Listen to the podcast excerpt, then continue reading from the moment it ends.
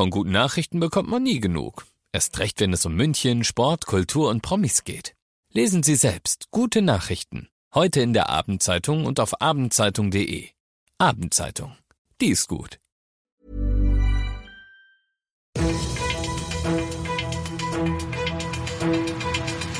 95 5 Charivari, das München Briefing, Münchens erster Nachrichtenpodcast.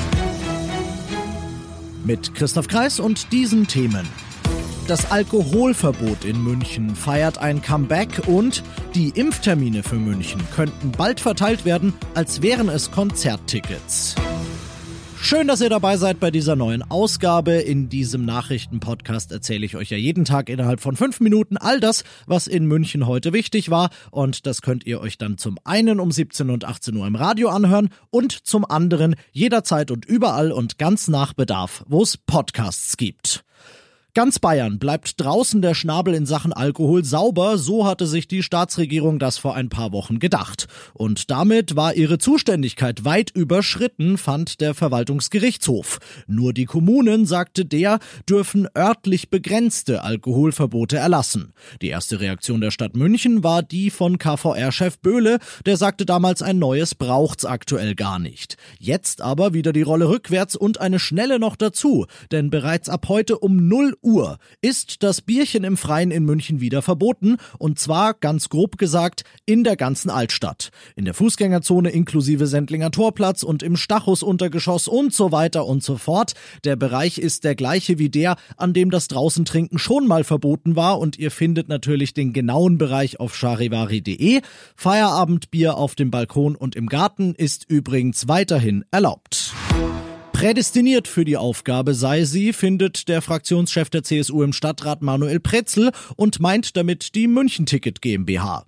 Normalerweise kriegt ihr dort Konzert- und Veranstaltungstickets aller Art, aber ohne Konzerte und Veranstaltungen halt auch keine Tickets und deshalb hat das städtische Unternehmen aktuell wenig bis nichts zu tun.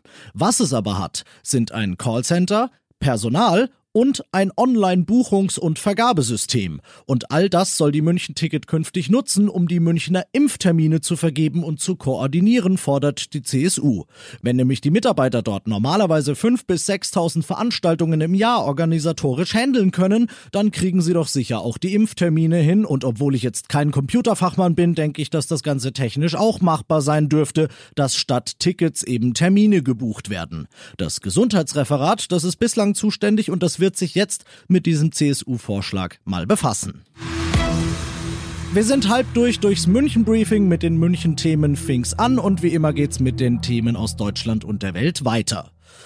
Es wird wohl doch kleiner als gehofft, aber immerhin, es ist noch ein Wachstum und kein Rückschritt. Um etwa drei Prozent werde die deutsche Wirtschaft in diesem Jahr wachsen, so die korrigierte Prognose von Minister Altmaier heute, Charivari-Reporterin Zoe Tasovali. Das erwartete Wachstum steht auf wackeligen Beinen, denn es gibt viele Risiken, zum Beispiel ob der Lockdown verlängert wird und wann großflächig geimpft werden kann. Trotzdem ist Altmaier optimistisch, denn der Aufschwung geht weiter. Aber mit etwas weniger Dynamik, als wir gehofft hatten. Während sich die Industrie relativ robust entwickelt, leiden die Gastronomie und der Einzelhandel weiter. Teilweise warten sie immer noch auf die Finanzhilfen. Wann die kommen werden, ist unklar. Altmaier sagte dazu nur, so schnell wie möglich. Auf den Tag genau 76 Jahre ist es heute her, dass die Russen das KZ Auschwitz befreit haben. Der heutige Tag ist inzwischen Tag des Gedenkens an die Opfer des Nationalsozialismus und den beging man heute auch im Bundestag.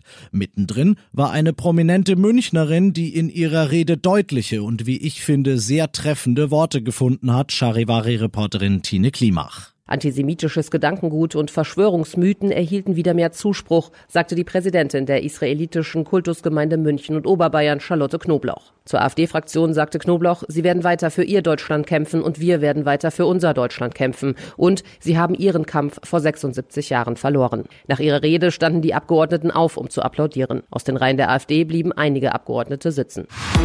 Und das noch zum Schluss.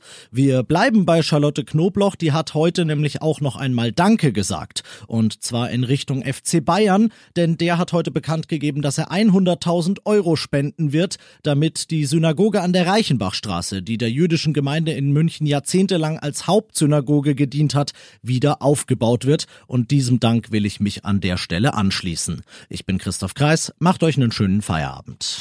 95 5 Charivari, das München Briefing. Diesen Podcast jetzt abonnieren bei Spotify, iTunes, Alexa und charivari.de. Für das tägliche München Update zum Feierabend. Ohne Stress, jeden Tag auf euer Handy. Mom deserves the best, and there's no better place to shop for Mother's Day than Whole Foods Market. They're your destination for unbeatable savings, from premium gifts to show-stopping flowers and irresistible desserts. Start by saving 33% with Prime on all body care and candles. Then get a 15-stem bunch of tulips for just $9.99 each with Prime. Round out Mom's menu with festive rosé, irresistible berry chantilly cake, and more special treats. Come celebrate Mother's Day at Whole Foods Market.